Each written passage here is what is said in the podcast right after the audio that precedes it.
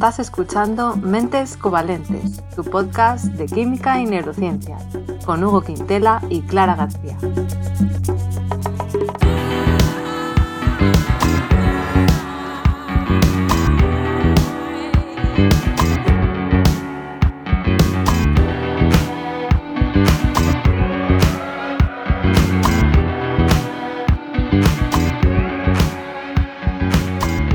Bienvenidos al episodio 68, en el que vamos a hablar de seguridad alimentaria con Mario Sánchez Rosagro, también conocido como Sefifood en redes.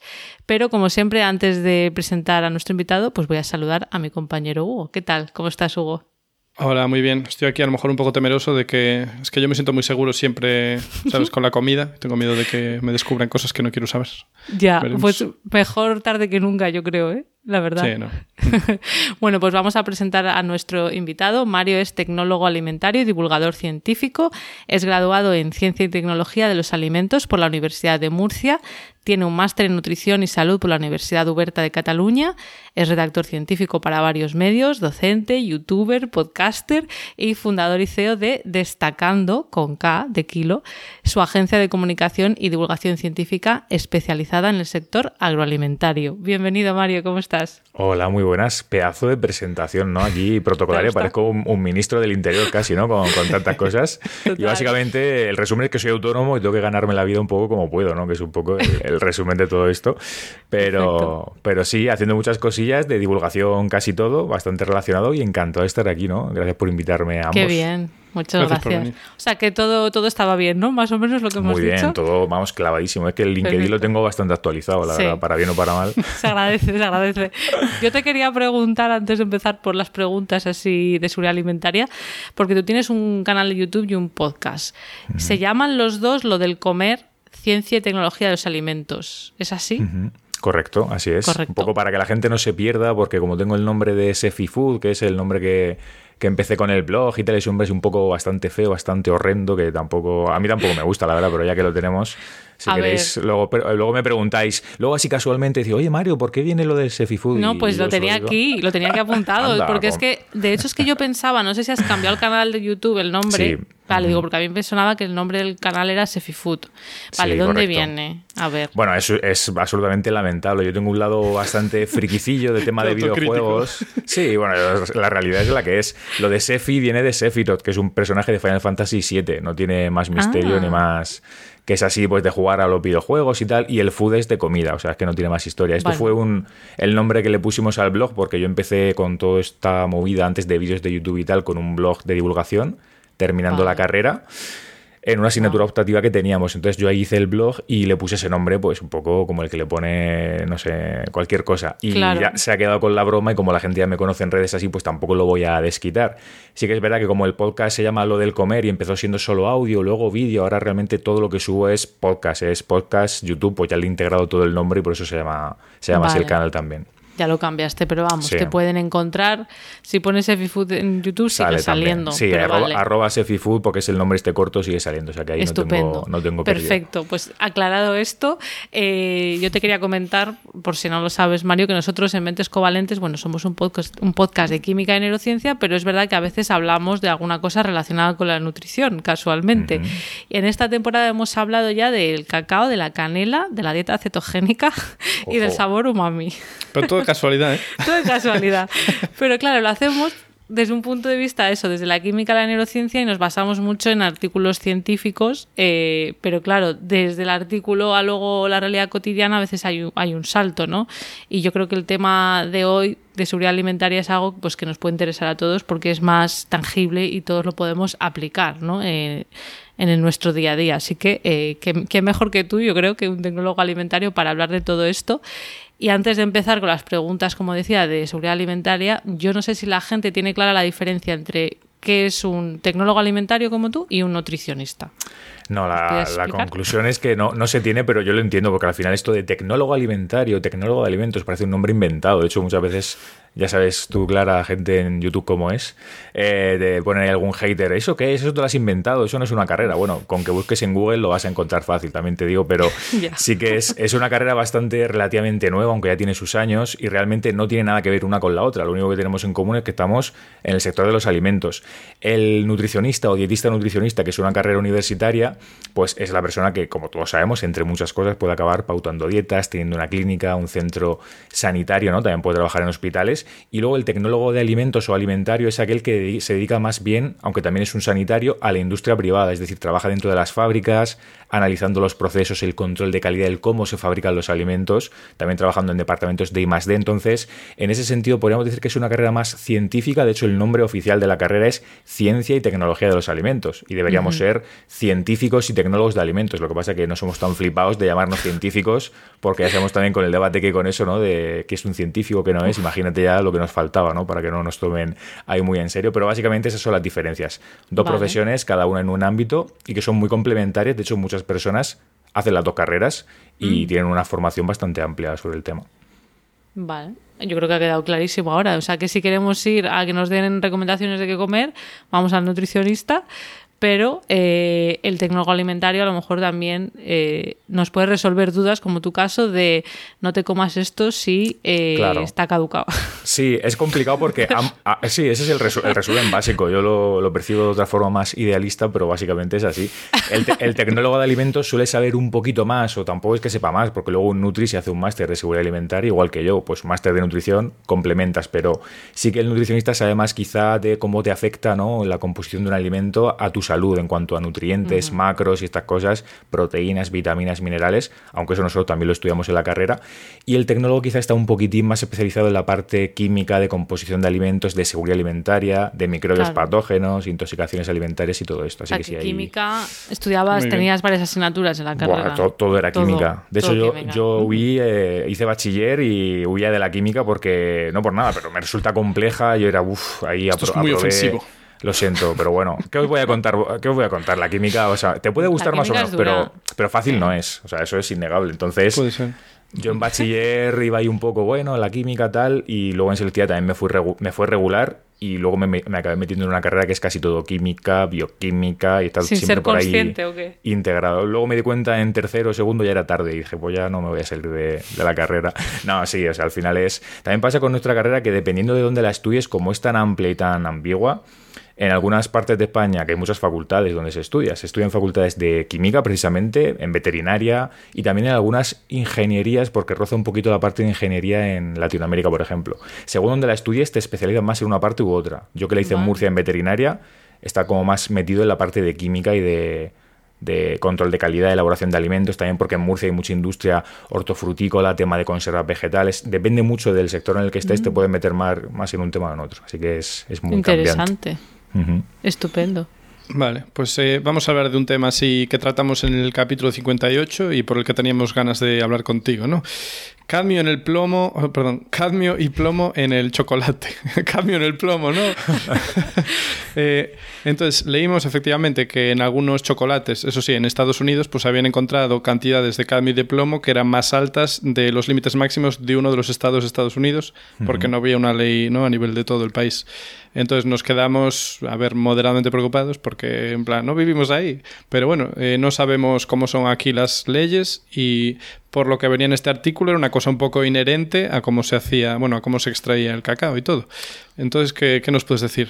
Claro, al final, deciros que a priori el cadmio no es un metal, porque es un metal pesado, ¿no? Que esté tan asociado al cacao a los chocolates. De hecho, está más bien en nuestro contexto y en nuestro entorno a crustáceos, a todo el tema de la cabeza de las gambas, que siempre todas las navidades veréis que sale el típico artículo, no chupes las cabezas de las gambas que tienen cadmio y tal. Eso se sabe desde hace, iba a decir 500 años, quizás no tanto, pero es algo que todos los años la prensa, pum, pum, pum, pum. Y es una realidad que tiende a acumularse en ciertas zonas de algunos animales. En lo que refiere a cacao, al menos aquí en España hay análisis eh, bueno, recopilaciones, digamos, de la Agencia Sanitaria de AESAN, que es la Agencia Española de Seguridad Alimentaria y Nutrición, y nos dice que a priori no hay por qué preocuparse, que todo está bajo los controles o los límites legales permitidos, porque al final sí que es cierto y puede ser preocupante que pensemos, oye, en este entorno globalizado, aunque el chocolate esté en Estados Unidos, mm. obviamente si se importa y se vende aquí, pues puede ser un problema. También es verdad que las leyes a veces restringen eso. No sé si este es el caso, pero desde luego, por lo que yo he podido investigar y lo que he visto, realmente es algo como muy acotado y limitado a esa parte de Estados Unidos. Porque sí que depende mucho del tipo de cacao concretamente que se extraiga, del suelo donde, bueno, las condiciones tanto de suelo donde ha crecido el árbol, la planta y todo esto influyen mucho, porque al final es un metal que está por la contaminación en la naturaleza. Igual que pasa con el mercurio en el mar, con el tema del pescado eh, y con otros contaminantes pesados que se quedan ahí en el ambiente que al final nos comemos literalmente con patatas porque llegan a la comida, ¿no? A través de los cultivos y todo esto. Entonces, el resumen es que aquí en España al menos se, ha quedado más como una anécdota, como una noticia del extranjero y realmente aquí las agencias dicen que no hay, no hay que preocuparse. No hay problema, vale, me, quedo más tranquila, aunque yo vivo en Reino Unido, no sé si el Reino Unido y nuestro oyente en Latinoamérica. Eh, a mí me preocupó también porque uno de los chocolates que estaban en la lista, la marca, no diré la marca. Eh, que ya la dijimos, o sea, no nada, pero bueno. También se vende en Europa, entonces yo me quedé como, no sé si es que son eh, diferentes, aunque sea la misma marca, porque proceden. Sí, o sea, eso, puede pasar. Eh, no lo sé el caso concreto, tendría que mm, revisarlo, pero sí que es muy habitual, incluso dentro de España, si hablamos incluso de marcas blancas, y no tienen por qué ser blancas, hay muchas marcas que lo que hacen es que el mismo producto que tú compras en una ciudad y en otra no tiene por qué salir de la misma fábrica, ya por una simple cuestión de logística, de, oye, también cada vez más se tiende hacia bueno, quizá en el chocolate, el cacao no tanto porque no es tanto un cultivo de aquí, pero en otro tipo de productos, frutas y verduras, si tú vas a cualquier supermercado, las cogen de la zona local, de la zona donde pertenece ese lugar, y pasa lo mismo con los envasados, aunque el envase sea el mismo, la marca sea la misma del supermercado, a veces, si tú miras por detrás quién lo ha hecho el alimento realmente la fábrica, verás cómo puede cambiar la región en cualquier tipo de, producto aquí en España, así que imagínate dentro de cuestiones mm. internacionales, al final por una cuestión eso de también de lógica, no vas a coger un producto, una materia prima que está a miles de kilómetros para usar la misma fábrica también, porque no, tiene mucho sentido. A ver, quizás me preocupa México, que está al lado de Estados Unidos. Mm. Sí, ¿no? Y porque además el chocolate, no me acuerdo, Hugo, si tú te acuerdas del episodio del cacao, de dónde viene, pero, o sea... Lo llevo grabado a fuego en la mente. ¿De dónde venía? Ah, no, eso no. No, eh, No, quiero decir que muchas veces, pues a lo mejor eh, viene de países de, Sudamérica, por ejemplo, y eso se exporta a cualquier país del mundo, ¿no? Las semillas de cacao, que no me acuerdo si era Brasil o era otro país, ¿vale? Pero bueno, en fin, si las autoridades han dicho que no pasa nada, ¿no? En España, o sea que bueno. Sí, lo que pasa también. lo, que, lo que pasa también es que, según la autoridad, claro, cada uno tiene un criterio. No es lo mismo la FDA de Estados Unidos que la que tenemos aquí, la EFSA de Europa. Aquí en Europa solemos ser más restrictivos y a lo mejor, aunque el grano de cacao sea el mismo, dentro de esa variedad de grano habrá algunos que tengan más cantidad, otros menos. Quizá aquí el filtro de Europa no lo pasan y ahí sí se quedan porque la ley es más laxa. Esto también puede pasar. Claro. La potencia reguladora de la Unión Europea es todo lo que le queda. bueno, estamos ahí a tope, sí. Vale, la segunda pregunta que teníamos es algo que hemos visto relativamente recientemente en las noticias, es el tema del bisfenol A, que yo tengo que admitir que no había oído nunca hablar del bisfenol A. Eh, pero te quería preguntar porque salió una noticia que decía que la Autoridad Europea de Seguridad Alimentaria, o EFSA, por sus siglas en inglés, pues había alertado de que el bisfenol A en alimentos constituye un riesgo para la salud. Y yo quería que nos contaras un poco mm. si puede ser qué es esto del bisfenol A y qué implicaciones tendría esto, ¿no? Esto es lo tibio que ahora se hace muy conocido, que decías tú, yo acabo de oír hablar de él, pues a nosotros o a mí llevan dándome la turra desde que empecé la carrera, porque es una sustancia típica que siempre ha estado en el punto de mira eh, por ser controvertida. Al final el bisfenola es una sustancia, un compuesto químico que eh, se utiliza para crear, para generar plásticos y otro tipo de resinas. Entonces, claro, está muy asociada tradicionalmente a ciertos problemas de salud por ser un disruptor endocrino y esto desde hace muchísimos años se viene sabiendo. Pero claro, no había una evidencia sólida, consistente de decir, oye, esto es o cancerígeno o daña al riñón, el hígado. Había indicios y claro, tú cuando, primero, que los funcionamientos de estas agencias son muy complicados porque al final está EPSA, ESAN en España, la FDA, eh, o sea, al final en esos entornos de agencias sanitarias o científicas, de alguna forma, ellos no son quien marcan las leyes, ellos te asesoran, te dicen, oye, esto está así, nosotros hemos mm. revisado la evidencia actual, que va cambiando con el tiempo, obviamente, hacia mejor, ¿no? Porque cada vez sabemos más cosas, y eso van a asesorar, lo que hacen es que asesoran a los políticos, al parlamento, a la gente que de verdad va a marcar el límite legal que le va a decir a la empresa, oye, por aquí hasta este nivel sí, hasta este no. Entonces es muy complicado, ¿no?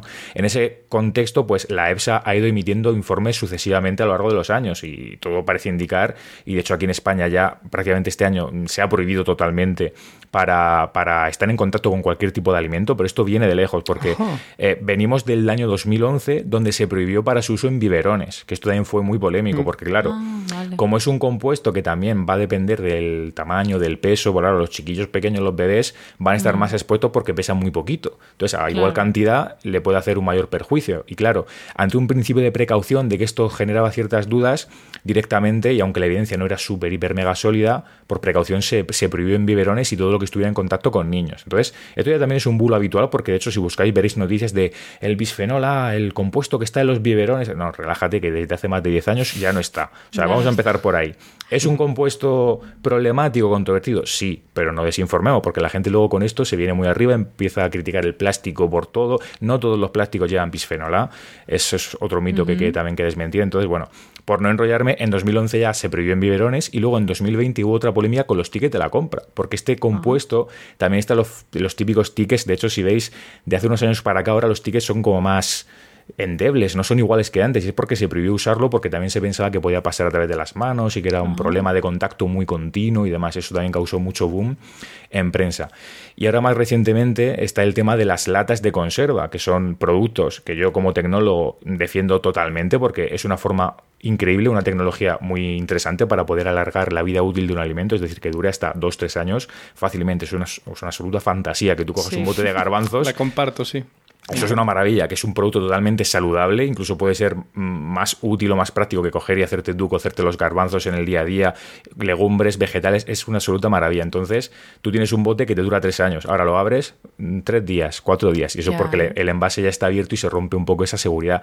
Y claro, son productos, en este caso concreto no, sino más bien en las latas tipo metálicas, latas de atún y todo eso, el recubrimiento que lleva dentro, que protege el alimento del contacto real con el metal, porque si no, cogería un sabor así como, pues, lo hemos visto las latas de refrescos al beber, se queda un sabor metálico. Si tú tuvieras todo eso en contacto con el alimento, un desastre. Entonces, hay un pequeño recubrimiento que tradicionalmente ha sido de bisfenola por sus propiedades tecnológicas, porque es así. Y con el paso del tiempo se ha ido retirando también. De hecho, ya va a estar prohibido, está prohibido este año, por todas esas incertidumbres que genera y porque este informe reciente de la EFSA ha bajado la dosis, para que os hagáis una idea, en, un factor, a un nivel de 20.000. O sea, la cantidad que ahora está recomendada o como que es hoy, a partir de aquí no te pases, es 20.000 veces más pequeña que la que había antes. Lo cual, ojito. Ojito con yo creo que también por eso ha habido tanto debate o, bueno, no sé, yo lo vi en redes como un poco alarmismo, porque dicen, eh. ostras, 20.000 20 veces menos, ¿no? Que se recomienda el nivel, es, es mucho es algo tocho y realmente yo, yo, al final esto también es un poco predicción o no es predicción porque es la línea que se va viendo en Francia ya se prohibió en España se ha prohibido y será un compuesto que dentro de unos años diremos madre mía cómo hemos estado consumiendo esto porque tal seguramente igual que ha pasado muchas otras veces mm. o quizá no o simplemente se prohíbe y ya lo prohibimos por precaución y se queda ahí el problema de todo esto es que al final estamos eh, utilizando y por, tema de experimentación y demás son tanto aditivos como este tipo de sustancias no pasamos siempre en estudios en animales y eso tiene una limitación muy grande ¿no? entonces hay que extrapolar a veces con, con pinzas y casi siempre que se prohíben estas cosas no es porque se tenga una certeza absoluta de que te va a causar un problema sino porque solo con que hay un indicio y si te puedes ahorrar el problema y hay una solución tecnológica que lo hace mucho más interesante y te quita ese problema pues oye se quita y ya está lo que pasa es que la gente se vuelve muy loca y empieza a decir que todo el plástico que es fatal porque con el plástico hay un problema muy grande de contaminación. Eso es una realidad pero es el plástico de un solo uso. Si tú usas un plástico repetidas veces, que se pueda, quiero decir, porque luego hay plásticos que no se pueden reutilizar y con cabeza, el plástico es un material que es muy bueno para la industria alimentaria, porque es inerte, es fácil de limpiar, te ahorra muchos problemas que otros, por ejemplo, la madera en casa tiene. Entonces, es un material muy crucificado y ya lo que le faltaba con el bisfenola, que encima no todos lo tienen, pues ya apaga y vámonos. le faltaba. Nosotros hicimos un episodio sobre los plásticos eh, hace relativamente poco y es verdad que aunque hay indicios de que podría ser que los microplásticos produjeran algún, sí, algún daño ah. en los organismos, tampoco es eh, tan claro de momento, pero claro, lo que tú dices un poco, se junta un poco, yo creo, lo que tú dices, de que a la gente le suena que algo es malo y ya pues eh, a veces se exagera, ¿no? O sea que... En general, perdón, el problema suelen ser los aditivos más que los plásticos, ¿no? Como el bisfenol A, que en realidad es un aditivo, ¿no? No me acuerdo qué propiedades le da.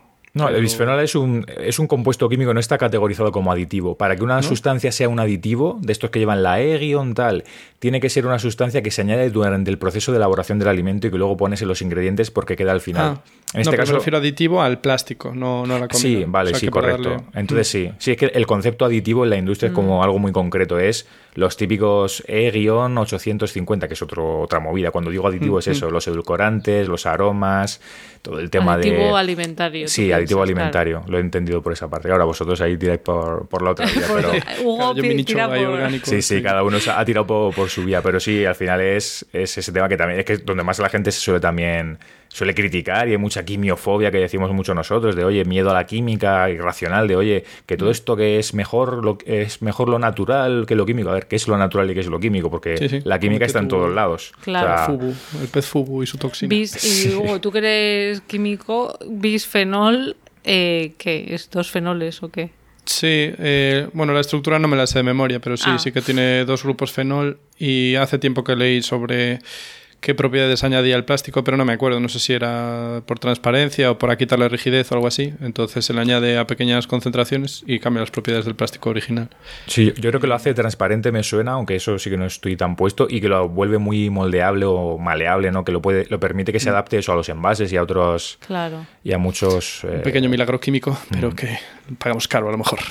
bueno, a mí lo que me interesa es lo que has dicho de que lo van a prohibir o lo han prohibido, entonces no, mm. no hace falta que dejemos de comer conservas en las No, o sea, por favor, o sea, no, no, no, huyamos de las conservas porque es uno de los alimentos procesados, de esos buenos procesados. Hay tantos alimentos ultra procesados que están ahora muy de moda, ¿no? que son súper problemáticos para la salud consumidos en grande dosis y las conservas es una de las pocas cosas que la industria mm. y los profesionales estamos orgullosos de, oye, mira, puedes meter un alimento que habrá mejores opciones y otras, pero vegetales en conserva, eh, las latas, todo, mejillones, atún, muchas formas, o sea, son productos muy mm. interesantes para incluir en una dieta, sobre todo en el contexto actual actual donde no te da tanto tiempo a cocinar y demás y no hay que dejar de consumir por miedo a ese tipo de productos. De hecho, yo tengo compañeros que trabajan en industrias de este tipo y, me han dicho, oye Mario, aunque es que esto se ha prohibido este año oficialmente por la ley, se llama la ley de residuos y suelos contaminados aquí en España, que es ya, oye, nos lo cargamos y nos quitamos de problemas.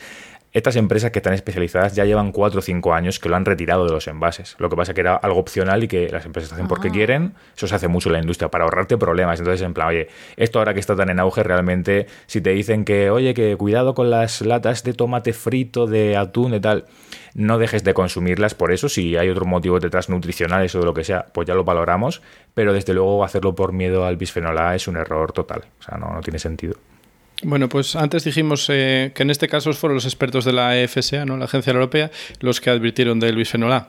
O sea, eh, la pregunta es, ¿podrías hablarnos un poco de cómo funcionan estas agencias regulatorias y cómo varían en distintas partes del mundo, ¿no? Porque entiendo, como dijiste, Europa, la verdad es que para todo lo que conozco regulatorio siempre es la más restrictiva, sí. Eh, pero también saber cómo funcionan, especialmente en Latinoamérica, porque tenemos público en Latinoamérica. Sí, yo también hay gente de, Latinoamérica a tope siempre. Pues es verdad que cambia mucho y es un follón auténtico, sobre todo cuando, por ejemplo, los tecnólogos, ya os decía que tengo muchos compañeros que trabajan en industria privada y claro, una industria tipo, no tiene ni que por qué ser una multimega nacional, cualquier empresa, entre comillas, pequeñita de alimentación que ya factura millones de euros y que exporta, importa del extranjero, vende, se tiene que enfrentar a cambios legales de si le vendes a Estados Unidos, a Japón, a China, luego a Reino Unido. Cambia todo un montón, sobre todo cuando te sales de la Unión Europea. En general, lo más restrictivo siempre suele estar en la Unión Europea, tanto para bien como para mal porque te pone a veces ciertos trámites difíciles y demás, y también depende del tipo de sustancia, porque en Japón también son algo especialitos, quizá con tema de aditivos, cositas así, en Estados Unidos a lo mejor con los aditivos son más permisivos, aditivos alimentarios de este tipo de que se añaden y que algunos quizá aquí están prohibidos en Europa porque no, no se confía en ellos, o se ha visto que no son tan interesantes, pero en Estados Unidos sí se permiten, entonces el cómo funcionan por dentro es bastante complicado porque tienen por un lado esa parte de asesoramiento científico que a priori y en teoría son independientes, es decir, esta EPSA, esta ESAN, la de España y la de Europa, son entidades científicas independientes que asesoran al final a los políticos y les dicen, oye, esto es lo que hay, revisando la última evidencia, continuamente sacan informes y van actualizándose pero luego a veces no siempre lo que dicen esas autoridades científicas, que debería ser ojalá fuera así, no en un mundo ideal donde la ciencia mandara, ciencia al poder, eh, eso no suele ser así. Los políticos luego, pues, bajo algún tipo de presión, de lobbies, eh, que hay mucho poder en la industria alimentaria, o sea, decir lo contrario sería, sería una tontería, luego pueden aplicar esas recomendaciones ahí un poco como quieren. Eso yo creo que funciona en todos lados igual. Luego en Latinoamérica, yo por ejemplo no, no conozco tanto esos funcionamientos, pero ahí sí que están más segmentados, porque al final cada país tiene su propia autoridad y tiene diferentes criterios. Lo que sí que en Latinoamérica nos llevan años de ventaja, que eso no es tanto seguridad alimentaria, es en el tema del etiquetado este, no sé si lo habéis visto de los octógonos negros, lo, habéis comentado.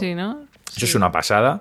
Muchos compañeros nutricionistas dicen que es de los mejores sellos. Aquí estamos con esto del Nutri-Score, del sello este de que si le pones el color verde, el rojo, que muy es súper... Muy Nutri-Score, muy decepcionante, yo creo. Y muy, sí, y muy controvertido luego en base a que tiene muchas lagunas vacíos y no te permite realmente hacer unas buenas elecciones. Pero esto de los octógonos negros, que empezó en Chile, también lo usan en México adaptado. Creo que también eh, no sé con qué más países, pero Argentina creo que también tiene su propia adaptación o está en ello. Están como todos eh, utilizando eso y aquí en España los Nutris lo miran con mucha envidia. ¿Puedes explicarlo por si hay gente que no le suena nada? Sí, son, son unos octógonos, pues eh, unos sellos que se ponen en el envase directamente, en la parte delantera, que te pone alto en azúcar, alto en sal, alto en grasa, eh, es decir, señalan aquello que puede ser negativo o controvertido para la salud consumido en altas dosis. En cambio, eso en España no pasa. De hecho, ahí también, esto partió en Chile, por eso se le llama etiquetado chileno, y ahí también tienen prohibido una cosa que es muy interesante, que es todo el tema de la publicidad infantil, es decir, de los monigotes, los personajes de dibujos animados, de los cereales en la portada, que tú dirás, coño, eso tampoco va a ser muy problemático, pero si lo piensas, lo tenemos tan asumido y, con, y, en nuestro día a día que desde pequeños veíamos esos personajes y yo muchas veces yo me he comprado bolsas de patata frita porque llevaba tazos de Pokémon. Y me comí... los chavales somos muy tontos. Bueno éramos muy tontos. Sí y te venían regalos en los, en los cereales el Happy Meal el Happy Meal el, no sé qué. Todo eso hace que la gente que los chavales los niños pequeños yo no creo que seamos tanto tontos que bueno algunos más que otros es más que al final la publicidad a esas edades te causa o sea tú no sabes que eres claro tú, eres tu padre tu madre dice oye para, no escucharte cómprate lo, lo que sea yo recuerdo recuerdo comprar de pequeño bolsas de patatas fritas y no ni comerme las patatas fritas, ¿sabes? Tirarlas por quedarme con el tazo. con lo ricas que están las patatas fritas. pero claro, si me compraba a lo mejor 8 o 10 bolsas para que me saliera un Zapdos, mm, no, no me apetecía tanta, tanta patata frita. Es verdad que Zapdos era mucho Zapdos. ¿eh? Claro, lo entiendo. Pero claro, los, los, cereales es lo que yo más recuerdo así de que te venían a veces por regalitos y cosas. Y luego eso, que si el oso, el no sé. El chocolate a la leche, el no sé qué, claro. Y luego encima te mm. viene con lo de contiene minerales y vitaminas.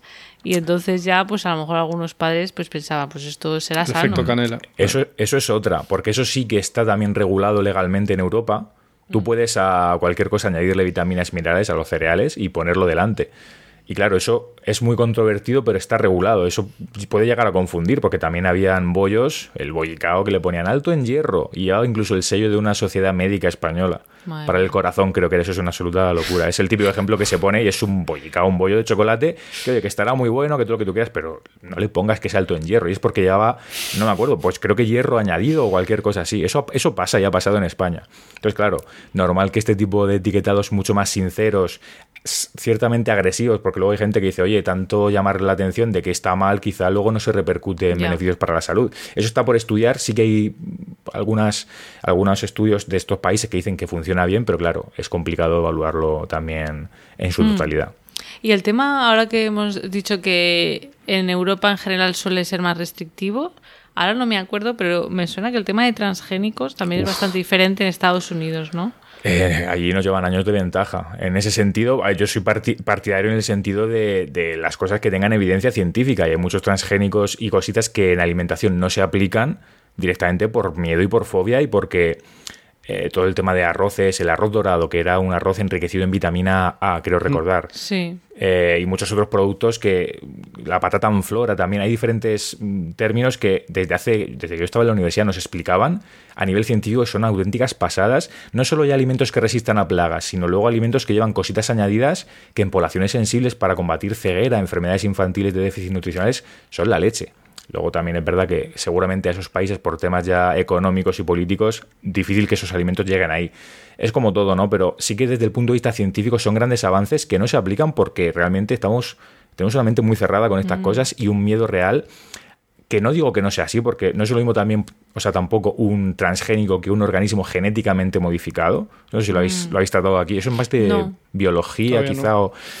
Pero es muy interesante porque un transgénico al final es un organismo al que tú le metes un gen de otra especie. Entonces ahí puedes decir, bueno, alteraciones genéticas, mutaciones. Realmente las pruebas que se han hecho en alimentos, casi todos en vegetales, alimentos vegetales, en plan cereales, soja.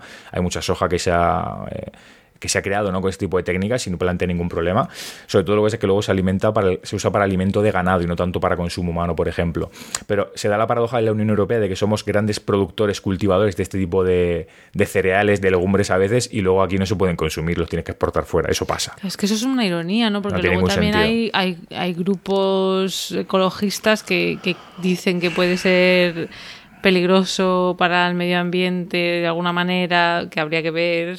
Hay que verlo. O sea, yo, yo, no digo que eso sea mentira, pero sí que la evidencia que hay de esas cosillas es bastante limitada. Se habla mucho de que puede contaminar otros cultivos, cargarse la biodiversidad y demás, pero es que realmente muchos de estos organismos genéticamente modificados, que os decía eso, la diferencia, me he quedado mm, por ahí, era transgénico es que metes un gen, pero si tú solamente quitas algo malo, imagínate que hay un gen que te predispone eh, a, ser más, eh, por ejemplo, hay uno que predispone a la resistencia al frío. Hay un tipo de cultivo al que tú le quitas ese gen concreto y no estás metiéndole nada de otra especie, simplemente le estás eliminando una característica indeseable, que es que, oye, sea más, se ponga pocho frente al frío o sea más susceptible a la acción de una plaga que lo contamine y demás. Si tú haces eso y no estás metiendo nada de otro sitio, solamente estás, estás editando genéticamente, pero estás retirando una, un gen indeseable para esa especie y realmente se está viendo ese tipo de cosas que funcionan y son interesantes y las tenemos a nuestro alcance. Entonces, son cositas que, bueno, eh, aquí en Europa sí que somos muy haters de,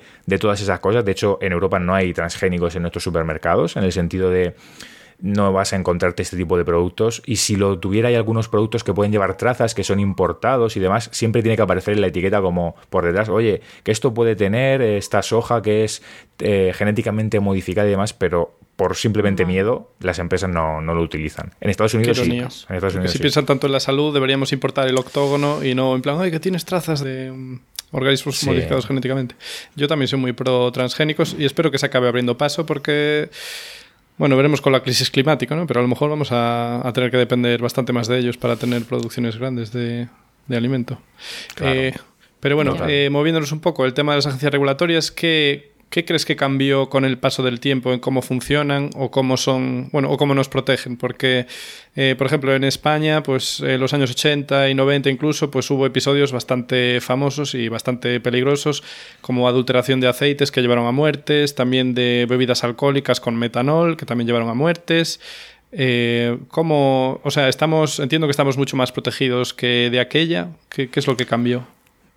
Sí, totalmente. Hablamos, por ejemplo, de los años 80, el famoso síndrome este del aceite mm. de colza, que es un producto que si no hubiera pasado eso, la colza, eh, o sea, el aceite de colza es un alimento bastante interesante, que ahora se llama, bueno, ahora no, siempre se ha llamado, y se pone en el etiquetado como aceite de cánola, que es un sinónimo porque la palabra colza está súper vetada, o sea, porque la gente lo percibe como algo muy negativo. Eso es una... Pues no me he dado cuenta que era lo mismo. Yo creo que hablamos de eso en algún episodio sin yo darme cuenta. Por ejemplo, en Suiza los campos están, creo que es ahora en verano, están plagados, bueno, plagados, ya suena mal esa palabra, bueno, están poblados de, de, esa, de la colza o de la cánola y es muy bonito, son campos así amarillos y allí se toma bastante ese aceite. Claro, y en otras partes de Europa es un, es un aceite que no llega a ser tan bueno como el de oliva, por su composición de ácidos grasos, pero al ser un aceite vegetal tiene una muy buena composición. Y aquí está muy vetado en España porque tuvimos ese síndrome de aceite tóxico que es básicamente como si hubiera pasado con el de oliva. Un aceite que no era apto para el consumo humano porque estaba adulterado. Entonces, claro, dio la casualidad que era de colza y eh, muchísima gente enfermó, arrastró secuelas, o sea, eso fue una auténtica. Y creo que estaba adulterado con aceites eh, sintéticos, ¿no? Era algo como que, no recuerdo exactamente cuál era el proceso que tenía, pero estaba tratado de una forma que era como un aceite no apto para el consumo. Es decir, era un aceite que se había desechado y que no, no sé si era por una mezcla con otro compuesto tóxico o algo así, pero el resumen es que provocó muchas secuelas, gente incluso luego con malformaciones, nacimientos posteriores a nivel genético, o sea, una auténtica locura y, hmm. y estragos que todavía a día de hoy tenemos. Sí, sí, o sea, una locura. Claro, la gente lo oye y piensa aceite de colza mal, pero no, lo que estaba mal era lo que metieron. Yo hasta que no me enteré también pensaba, aceite de colza, no, no, no. pero eso que mm, ahora estamos en una posición mucho mejor, que se repitieran estos eventos sería mucho más difícil es muy complicado algo de esa escala. Sí que tenemos más cositas a pequeño nivel, ¿no? De seguridad alimentaria, de brotes, de tema de salmonela, tortilla de patatas y cosas así que, bueno, eh, no hay que desmerecerlos, pero obviamente no alcanzan el grado de peligrosidad de estas cuestiones. Básicamente, eh, eh, la situación esta de tener agencias de seguridad alimentaria tanto en Europa como en España tiene cuatro días. O sea, esto ni siquiera es de los años 80. Empezó en los años, al principio de los 2000, 2010, un poquito antes, cuando también hubo un problema muy grande más a nivel europeo mundial, que fue el tema de las vacas locas no sé si os suena, seguro que sí. que hablamos, sí. Lo hablasteis, priones, vacas locas, todo esto, eso fue realmente lo que motivó esa incertidumbre de no saber qué estaba pasando, qué narices era lo que afectaba a las vacas y que luego podía transmitirse a los humanos.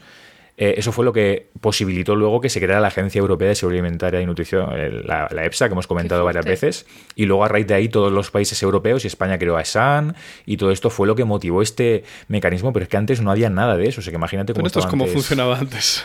Estoy muy pues sorprendido, la verdad. Creí que habría algo, pues pero primitivo y con menos gente, no sé había autocontrol, bueno, las propias industrias eran un poco las que intentaban que la gente no se muriera cuando fabricaban alimentos, pero... Porque es malo para las ventas, vaya. Entiendo, muchas veces, claro, si se te muere el cliente luego no le puedes regalar otro, otro fosquito, ¿no? E-, eso funciona así. Pero sí, sí, o sea, a nivel de tener algo tocho, a lo que poder, oye, cuando tengamos un sitio, acudir a una reclamación, buscar información, ahora en Internet, que está mucho mejor todo, alertas y cosas así, no había nada. Ahora eso ha creado una, un sistema de alertas donde, por ejemplo, las empresas, las empresas de alimentación, los supermercados, cuando detectas que algo está mal, tú tienes el famoso lote este, que es mm. las cifras esas innombrables, L57, que cada empresa pone uno, pero ellos saben lo que es. Y eso quiere decir que cuando ves ese lote, si el producto es defectuoso, puedes saber en qué momento lo has fabricado, a qué hora y a qué grupo de alimentos pertenece. Entonces, Bien. trazabilidad. Si hay un problema, lo retiras rápidamente del mercado y eso ahorra muchos, muchos problemas. Es que yo quería enviar un aplauso desde Mentes Covalentes a, este sistema y a estas autoridades porque yo me siento súper seguro con la, la comida y cuando se ve algo en las noticias siempre se corta muy rápido. Dicen en plan 10 afectados, ¿sabes? Y dices tú, pues de 47 millones de consumidores, pues no está nada mal, ¿no? No sé. Sí, esas cosas hacen mucho ruido, esas intoxicaciones, porque suelen mm. pasar en bares, en restaurantes, y van más asociados a malas prácticas humanas de no lavarse las manos y todo esto, más que a cosas que fabrican, bueno, que, que se hacen en fábricas, ¿no? Que llevan parte de la industria alimentaria. Así que sí, estamos en un punto muy bueno de seguridad alimentaria. Qué bien y la verdad que sí ha cambiado mucho la cosa con los años. Qué bien. Y pues ahora que dices lo de lavarse las manos y esas cosas, yo te quería preguntar, más allá de eh, estas agencias reguladoras, eh, claro, luego está eso, lo que hacemos en nuestra casa en el día a día. Y yo te quería preguntar un poco, porque también tienes varios vídeos hablando de estas cosas. Ah, eh, por ejemplo, uno, voy a poner un ejemplo, que tienes muchos vídeos, pero lo de no comerse un alimento si tiene una parte con mo porque yo, yo sí que pensaba que le quitabas el cacho como y no pasaba nada. Y luego me enteré, pues por ti creo que fue, que, eso no se puede hacer. Porque... he salvado una vida, me alegro. No, tampoco, tampoco tanto. ¿Qué pasaría también? Cuéntame qué pasaría si me, si, me lo como y tiene algo de mo. Claro, aquí, a ver, realmente mucha gente a veces pues te has encontrado ese trozo, lo has quitado y no ha, es lo de siempre, no ha pasado nada. Lo, que, pasa, lo que pasa con los mos eh, que al final son hongos microscópicos, es decir, son como las setas eh, que podemos ver visibles, pertenecen a esa categoría, a ese reino, pero son invisibles. Lo que pasa es que lo que tú ves cuando aparece ese mo, ese pelillo blanco, azul o del color que sea, es como la manifestación. Es la riquísimo, si dan ganas de merendar Yo lo probé. Por desgracia. ¿A, qué sabía? A Muy dulzón, sabía como dulce, pero, pero mal, ¿sabes? Sí. Sí, ya lo eh, conté en otro capítulo. Un día que fui a la cocina y no sé por qué no encendí la luz y cogí un paquete de donuts de, donetes y me lo metí en la boca y en plan ¡ah! Hostia, para que, uno, para que unos donetes tuvieran mo, porque eso lleva ahí. O sea, tiene, que, pues, tiene que, eh, estar antes igual que tú una en el pequeña negligencia a nivel familiar, no sé qué pasó. ¿eh? Yo ya era mayorcito, también te digo. Eh, es complicado por el tipo de alimento que es que eso genere mo, porque suele ser alimentos que tienen humedad, por eso en las frutas muy rápido aparecen. ¿no? Quiero pensar que no estaba bien envasado, a lo mejor. Puede ser. Algo, y nada, como estaba al fondo, tal, estaba oscuras, lo mordí y ya inmediatamente ya lo escupí. Y sabía así como dulce. eh, pero desagradable. Claro, al ser un donete, pero no era por el mo, era por el donete. Claro, claro, y con pelito. Camufló, camufló ahí la, angustia pura, ¿no? Pues sí, o sea, decía que eso que vemos es la parte, es una manifestación externa de cuando el hongo crece. Ahora que está tan de moda las series de las tofás y todo eso, que la gente está como súper familiarizada con los hongos. Realmente el, el mo está, es invisible y puede estar dentro del alimento, ha penetrado dentro eh, puede ser que esté, bueno, puede ser no, está en el ambiente porque hay esporas de, mm. de moho, de hongos por todas partes y eso llega al alimento, está ahí todo el rato y claro, cuando pasa mucho tiempo puede germinar de alguna forma y crecer, desarrollarse y provocar esos, eh, esos daños, esos problemas. Lo que pasa es que algunas especies de moho pueden generar micotoxinas. Mico viene de hongo y toxina, pues toxinas, ¿no? Eso sí que se entiende. Son al final compuestos también químicos tóxicos, potencialmente perjudiciales, pero están en muy pequeñas cantidades, son invisibles y no son que causen un problema inmediato, sino que van por acumulación. Es decir, hablamos de partículas que están en orden de partes por millón, partes por billón, que es súper pequeño, pero realmente con muy poquita cantidad pueden aumentar incidencia de cáncer, de daño hepático y todas estas cosas. Eso está muy evidenciado y se controla mucho en la industria. Entonces, si te comes un alimento con mo, los donetes del otro día, pues no vas a tener un cáncer de hígado ni nada de esto. Pero sí que aumentas eh, las papeletas en una, en una exposición continuada. Son sustancias que causan daño, son genotóxicas también para, para el ADN y todo esto. está muy evidenciado su problema. Pero se acumulan en el cuerpo, perdona, no se destruyen en el estómago, las enzimas. Lo que pasa es que son muy resistentes a las altas temperaturas, como suele pasar con todas estas toxinas. Y bueno, si hablamos de, un, de, una. Sí, son bastante resistentes. Entonces, el problema de, la, de las micotoxinas ya viene de la industria. Es decir, en la industria tienen que tener mucho cuidado con el almacenamiento de los cereales, de las legumbres, porque suelen también acumularse ahí, como son productos que están secos, no tienen tanta agua, pero sí que pueden acumular humedad y sobre todo se prolongan, como duran tanto tiempo, se almacenan mucho tiempo, la clave para prevenir que crezcan esos mos y esas micotoxinas es en el almacenamiento, porque luego con calor no te las cargas. O sea, luego una vez que están ahí, es muy complicado eliminarlas y ah. por eso hay que prevenir su aparición. O sea, Entonces, no hablamos de mm. toxicidad simplemente química, sino que hablamos de eso, de un riesgo de acumulación y, de que, ostras, eso la verdad que sí que no... No tenía ni idea, yo pensaba que más a decir que te podía dar pues una diarrea o algo así. No es tan eso, no es tan agudo, que, a ver, dentro de lo que cabe, muchas toxinas son de ese tipo, ¿no? Las que producen algunas bacterias y también las toxinas, entiendo, ¿no? Que también te dan fiebre y te dan tal. Y claro, si es una toxina tipo, hay una que es la toxina SIGA, que es la, la que genera Escherichia coli, una cepa muy peligrosa peligrosa de Escherichia coli, esa sí suele ser más dañina y punzante de, oye, te causa este problema inmediato y te das cuenta, pero las micotoxinas son más bueno, puedo decir que no son tan eh, peligrosas en el momento inmediato, vienen más por acumulación y más por un daño que te puede causar a largo plazo. pues hoy mismo eh, tenía, o ayer, ayer mismo tenía fresas con un poco de moho, una de ellas la tiré, pero las que había alrededor dije, eh, eh. Eso, bueno, ahí está entre medias de entre estar haciéndolo bien y jugártela un poco, porque ¿qué pasa? Que como el moho es tan volátil, puede también mm. transmitirse por el aire las esporas. La recomendación oficial y sanitaria es, oye, si ves en, en unas fresas, en unas cerezas, al final lo mejor es tirarlo todo teniendo en cuenta que ese mo, aunque tú no lo veas, puede estar ya, mm, ha, infectado muchas partes del alimento. Una última cosa, pero si las lavo con jabón, eh, seguramente lo lave todo, ¿no? A ver, sé que es un poco exótico, pero en algunos productos es viable. El jabón y los alimentos no se llevan bien. Eso de lavar el pollo, todo con jabón, en principio no, más que nada porque puedes estar degradando eh, las capas de los alimentos y luego puede pasar el jabón al sabor del alimento. No es recomendable y no funciona igual que en nuestras manos, por ejemplo, porque el jabón sí que eh, destruye o degrada de alguna forma esas membranas bacterianas y por eso pues es una gran vía para lavarse las manos, pero digamos que jabón y agua y jabón con alimentos no se lleva demasiado bien. Lo mejor en estos casos cuando hay mo, yo siempre suelo decir, no hay salvación posible porque el mo es muy puñetero y va a estar dentro. Entonces, aunque le quites lo de fuera, de hecho, si te comes esa fresa, seguramente verás que está amarga, que está mala, sin necesidad de haber desarrollado mo. Eso pasa mucho con las frutas. Pero sí que con los vegetales, lo mejor es utilizar, que esto a la gente le asusta mucho, un poquito de eh, lejía apta para desinfectar alimentos. Unas gotitas, que es una recomendación sanitaria de SAN, lo mezclas con agua y eso es lo ideal cuando vas a comer frutas eh, en crudo, con piel sobre todo, ¿no? Porque puede quedar ahí la tierra, la suciedad, el polvo y mm. todo esto Claro, hacerlo siempre no. Yo, por ejemplo, pues en mi, a nivel personal no lo hago porque yo lo lavo un poquito con agua y ya está, pero si, si vivimos con niños, con embarazadas, inmunodeprimidos, es decir, gente más sensible, sí que conviene hacerlo porque puede haber ahí un riesgo de intoxicación mayor. O sea, pones un, entiendo, un recipiente con bastante hmm. agua y un par de gotitas de esta lejía. Sí, es como, es como sumergirlo. Sí, son, hmm. creo que son, así a, a, ojo, son 2,5 mililitros por cada litro, algo así. Hay también productos en supermercados que van ya en la dilución, en la Esos me da mucha rabia, porque para lo que son son carísimos y me da rabia pagar por una cosa, algo que tal, pero tampoco voy a coger lejía de, ¿sabes? De limpiar el es suelo. Que da miedo. Porque lleva aditivos que no... Hay que ver que la lejía no lleve perfume, por eso tiene que ser apta para uso alimentario o desinfección de agua de bebida. Eso lo pone siempre por detrás y muchas lejías normales lo tienen, pero da miedo lo de la lejía y tal, es un Claro, por eso que dices, a lo mejor lleva algún aditivo más para que limpie mejor y eso sí que no es compatible con la vida. Exacto. Sí, sí, te, te da ahí un paparajote, pues nada, no, nada de ponerse a, limpiar las fresas con, con, jabón, ¿eh? Por favor. No, las fresas no, pero yo que sé, pensé en una fruta que sea más dura por fuera y que no, ¿sabes? Que no sufra por, por, limpiarla con agua y jabón. Porque ahí sí que limpiarás la endotoxina, pero bueno, igual te cargas otras cosas, no sé. Sí, el, tema es que aunque haya desarrollado moho en una parte, si tú mm. cortas, en el caso de, de, las frutas, es que no hay, no hay nada que hacer porque como son alimentos muy húmedos, lo más probable es que el moho ya esté infectado por todas partes. De hecho, pasa a veces que tú ves el trozo de la manzana y demás, le quitas la parte mohosa, incluso con un trozo comes el resto y se nota que no está igual. Y eso realmente el moho ya está ahí. Y la micotoxina puede estar ahí. Lo que pasa es que aún no ha desarrollado lo suficiente, tal. De los capítulos que cambian hábitos de vida, ¿eh? me parece. Sí, donde, mira, por, deciros, daros una nota positiva, donde sí se puede cortar un poco es en el queso, no quesos Roquefort, Cabrales y todo esto que ya, eh, ya llevan moho y esos no pasa nada.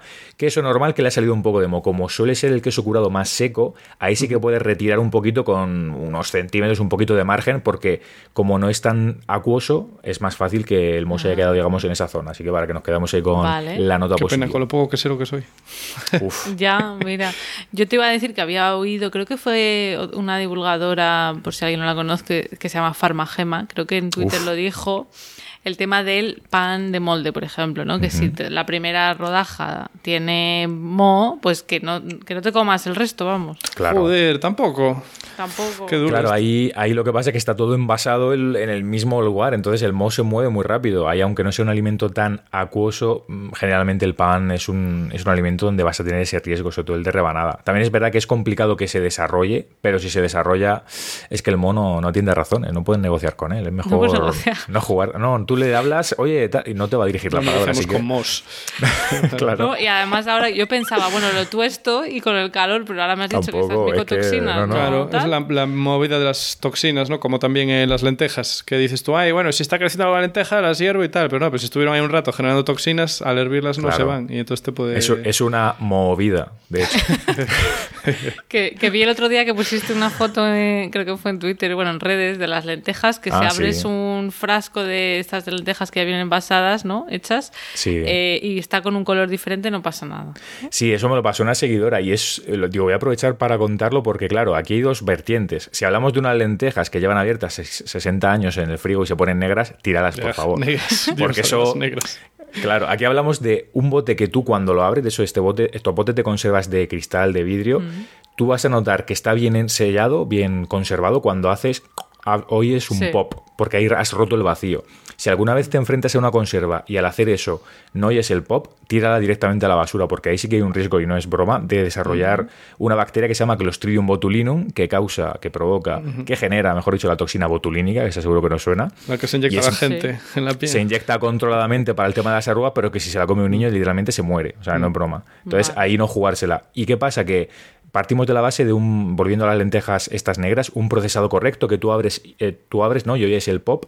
A veces te encuentras la capa de arriba negra y es porque el líquido se llama líquido de gobierno que no es donde se baña Pedro Sánchez ni nada de eso, que es, es que se llama así líquido de gobierno o líquido de cobertura. Lo que lleva las, las, las lentejas y todo esto es un líquido protector para que el, alimento conserve bien. Entonces, si no ha llegado hasta arriba, que pasa a veces, esa capita se oxida, se, se, mm. queda negra porque hay un antioxidante que lo que va a hacer es que no actúa hasta arriba y claro, tú ves eso y dices, uy, lo tiro todo. Ese es un ejemplo en el que la parte visual te está jugando una mala pasada y sí que te lo podrías comer, pero siempre y cuando esté bien cerrado. Si lo has abierto y se pone negro, ahí no, no, hay, no hay nada que hacer. En cuanto a la toxina botulínica, de hecho, en, en, farmacia también se controla siempre el nivel de toxinas y cuando no lo puedes controlar tienes que tomar siempre el peor caso, que es esta toxina. O sea, dices, si tengo este contagio, ¿sabes? Si tengo esta cantidad de toxina, como las toxinas es muy difícil identificar cuáles son, se dice, bueno, pues tengo que pensar que es el peor caso, o sea, que es la botulínica y tengo que pensar, si fuera botulínica, esto se podría vender, porque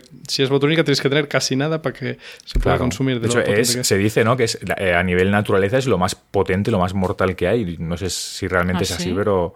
Sí, creo que es de lo. De, o sea, que con menos cantidad realmente hay un riesgo de mortalidad. Sobre todo suele ser en niños por el tema del peso y todo eso, de que realmente. Y ese sí que te da vómitos inmediatos, tema gastrointestinal y te puedes ir para otro barrio fácilmente. Y parálisis. Al final lo que pasa la gente que aquí no nos pasa, pero ha pasado tradicionalmente en otros países, una conserva, eh, lo, que, lo, que, pasa con esta bacteria es que crece en ambientes sin oxígeno, entonces es muy delicada y cuando crecen estas latas a veces que se quedan abombadas, abolladas, que no sé si os ha pasado alguna vez, lo más normal es que no, porque se hace todo muy bien, pero pues eso, eso es una buena Me señal. Suena alguna vez, ¿eh? A una lata rara, sí. Pero a lo mejor nuestras madres, nuestras abuelas dirán, oye, pues alguna vez he comprado una lata que esté abombada. Eso puede ser señal también del crecimiento de esta bacteria porque genera gas. Genera gas en el interior y claro, puede crecer sin oxígeno. Por eso en conservas mal hechas puede, puede desarrollarse. Y lo que hace básicamente es que genera esa toxina a tutiplén y genera una parálisis en el cuerpo. La gente que puede tener esta intoxicación muere al final porque se le paralizan los órganos y no puede respirar y te acabas Pero yendo esto para otro ¿por qué barrio. no nos lo cuentan en el colegio, yo esto no lo sabía. Porque si no, no, no sigues comes. creciendo. Te, te te quedas, te quedas ahí siempre, no, no evolucionas, supongo, no lo sé. Pero sí, son Estaría bien. cosas. Que no, pero funciona, de verdad que funciona muy bien. Yo estoy muy contento con esta industria. Bueno, funciona desde, desde nivel usuario. Eh, y ya mayores, a mayores de eso, de la industria, a nivel de persona que cocina en su casa, ¿qué consejos nos das de seguridad alimentaria que debamos seguir? Pues el más básico, que por favor, por favor, después de ir a la SEO, lavéis las manos con agua y con jabón. Eso es innegociable. No os toquéis la pilila, vuestras cositas, las- eh, todo. O sea, hagas lo que hagas, lávate las manos, porque ese, tras, ese traspaso, esa transmisión de gérmenes desde tu cuerpo, que naturalmente van a estar ahí hacia la comida, es una de las causas mayores de intoxicación que hay. Sobre todo es que se llama, de hecho, vía orofecal. Ya os podéis hacer una idea de es del culito a la boquita, porque las heces hay bacterias eh, bastante perjudiciales. Puede estar salmonella, puede estar Escherichia coli y muchas otras. Y eso suele ser estos brotes que decíamos en hostelería cuando se hacen las cosas mal, que por supuesto no siempre pasa, pero gente que no lleva estas precauciones, también puede pasar en casa, que acabemos intoxicando a la familia entera por, por ser un poco marranetes. ¿no? Entonces, mucho cuidado con eso. Y luego ya, pues a nivel más concreto, podría decir el tema de la madera, que es también muy, muy habitual. Las tablas de cortar, las tablas de madera. La madera pasa una cosa y es que absorbe mucho, muy fácilmente los jugos de los alimentos. Entonces, si tú cortas, por ejemplo, un filete de pollo crudo que de forma natural puede tener esas bacterias patógenas, esos patógenos se pueden quedar ahí en la tabla fácilmente y va a ser muy difícil limpiarlo. Si tú luego ahí cortas un tomate para la ensalada o un alimento que esté ya cocinado y demás, vas a hacer lo que se llama contaminación cruzada, que es pasar gérmenes del alimento crudo al cocinado o al que no va a recibir tratamiento térmico, como un tomate de una ensalada, la lechuga, y eso va a hacer que acabes teniendo más riesgo de intoxicarte. Entonces, cuidado con estas cositas, creo que son las más habituales, o al menos las que yo me pongo más pesado, porque la gente suele errar en ello. yo lo de la madera, hasta que no os he escuchado a vosotros que divulgáis de estas cosas, no lo sabía. Y También cuando lo he es- comentado, sí. luego la gente dice, va, pero que no pasa nada.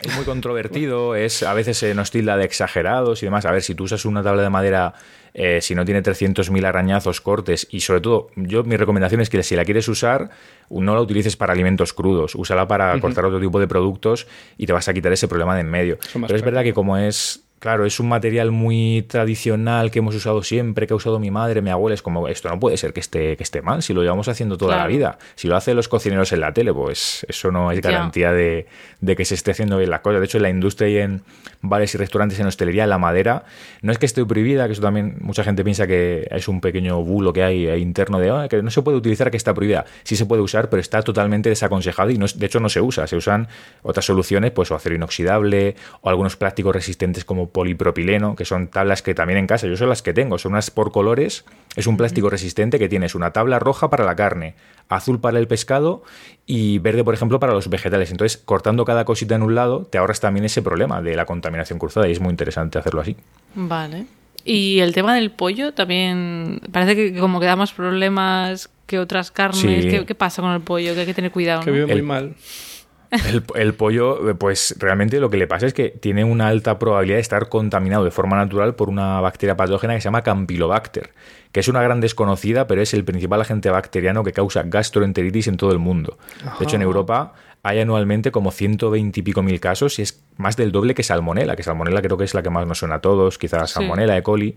Pues es una bacteria que es verdad que no es tan peligrosa o no suele tener causar tantos estragos, pero está muy relacionado con el tema gastrointestinal y en otras partes del mundo que hay menos recursos, menos sanidad, higiene y demás, la gente puede morir por esto y suele morir. Entonces es un patógeno que aquí en Europa en gran parte del pollo que consumimos está. De hecho, en análisis de la EPSA de anteriores informes, eh, de todas las muestras que analizaron, a lo mejor de 5.000, 6.000 muestras, que es verdad que tampoco son, son tantas, pero sí que es algo que se repite anualmente, más o menos entre el 10, 12, 15% de muestras salen positivas por Campylobacter, lo cual, traducido al ámbito cotidiano, parece poquito, pero es mucho, pensad en toda la cantidad de alimentos, debemos asumir en casa más o menos que es muy probable que el pollo que comemos esté contaminado por esta bacteria. Eso no quiere decir que debamos dejar de comer pollo, al menos por ese motivo. Por otros, los que quieras, ¿no? Hay muchos en los que entrar, pero lo que debemos saber es que es un material o un alimento de riesgo y, oye, llevar cuidado al, tocarlo. Si lo tocamos antes de tocar otra cosa, lavarnos las manos con agua y con jabón, hacer esto de las tablas con precaución y demás, y entender que es un alimento un poquito más arriesgado y ya está. Pero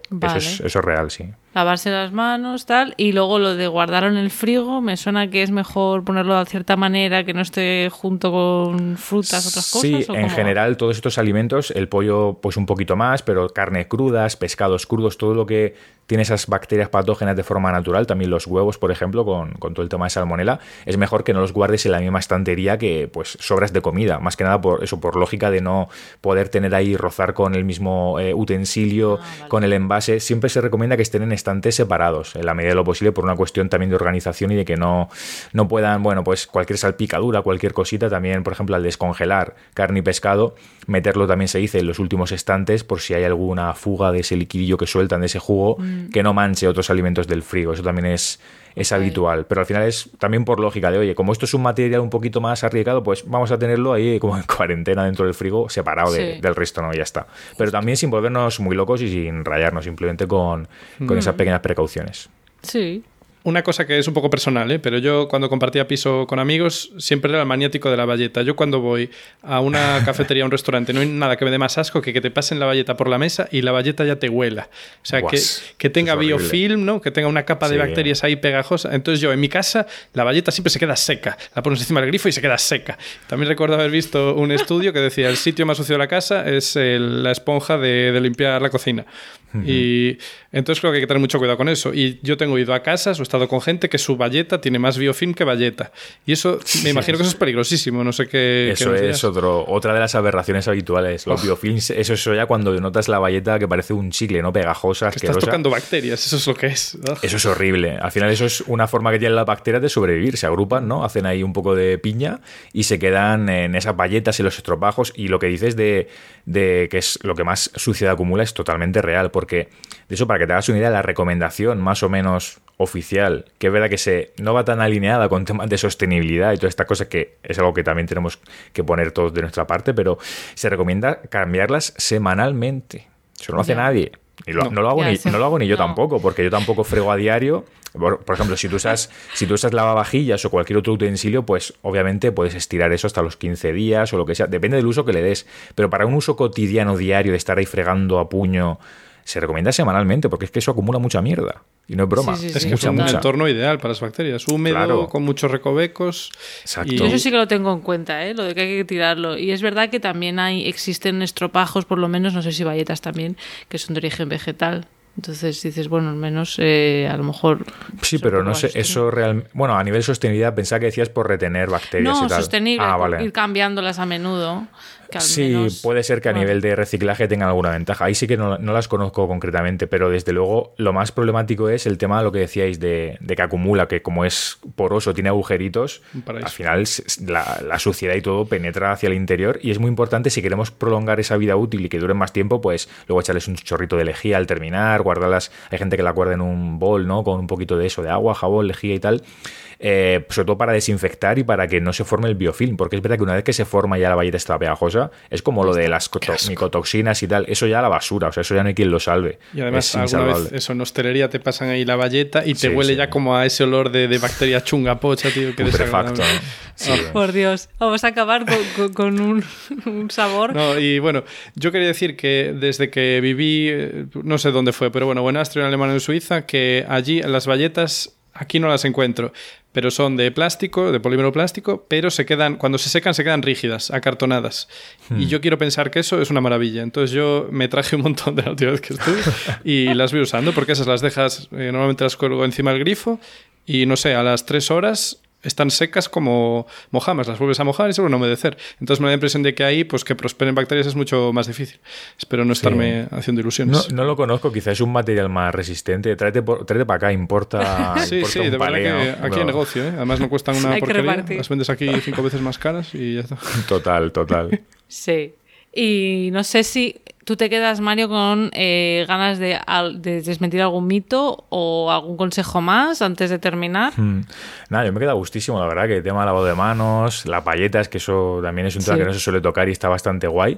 Y en general, nada, un poquito todo lo que hemos hablado creo que es importante y transmitir a la gente eso que realmente estas cosas pueden parecer exagerado, maniático y demás. Son cosas con bastante evidencia y muy estudiadas, que hay gente que curra de esto y que cuando compramos alimentos en el súper está todo bastante controlado. Entonces, la mayoría de intoxicaciones suceden en casa, porque nos pensamos que no sucede nada, que estamos en un entorno de confianza y ahí es cuando realmente tenemos el riesgo. Entonces, sin volvernos locos y sin que esto sea un alarmismo ni nada, entender que hay cosas que tienen más riesgo que otras y en base a eso, pues llevar cuidadito, que la comida está para disfrutarla, pero también para, bueno, disfrutarla de forma consciente y sabiendo lo que hacemos, ¿no? Que muchas veces esto se nos escapa, pero ya os digo que sin volvernos demasiado locos, que luego hay gente que, exagera mucho, así que yo por mi parte mm, creo que me, he quedado encantado con toda esto.